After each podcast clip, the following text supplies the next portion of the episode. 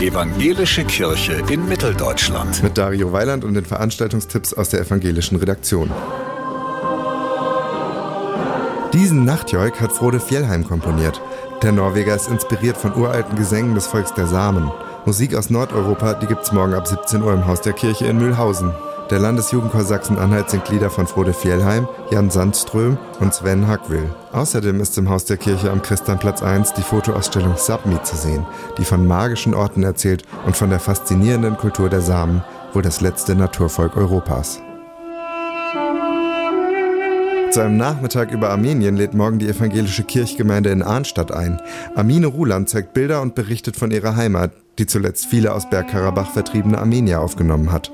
Zum Vortrag gibt's armenische Live-Musik mit Klängen des Duduk, das Nationalinstrument der Armenier, und es kann Lavash probiert werden, das landestypische Brot aus dem Lehmofen.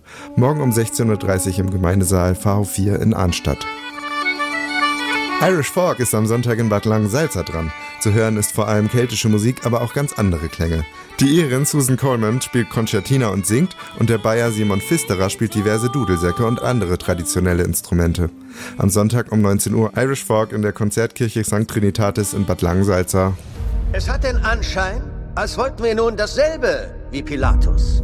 Folgen der Erfolgsserie The Chosen, also die Auserwählten, sind ab Mittwoch bei der evangelischen Kirche in Gera zu sehen. Sie nutzt die Zeit vor Ostern, um mit der bewegenden Serie eine neue Perspektive auf das Leben von Jesus zu ermöglichen. Sechs ausgewählte Folgen laufen bis Ende März immer mittwochs um 18.30 Uhr im Gemeindehaus in der Talstraße 30 in Gera. Hinterher gibt's Gespräche über die Folgen. Dario Weiland, evangelische Redaktion.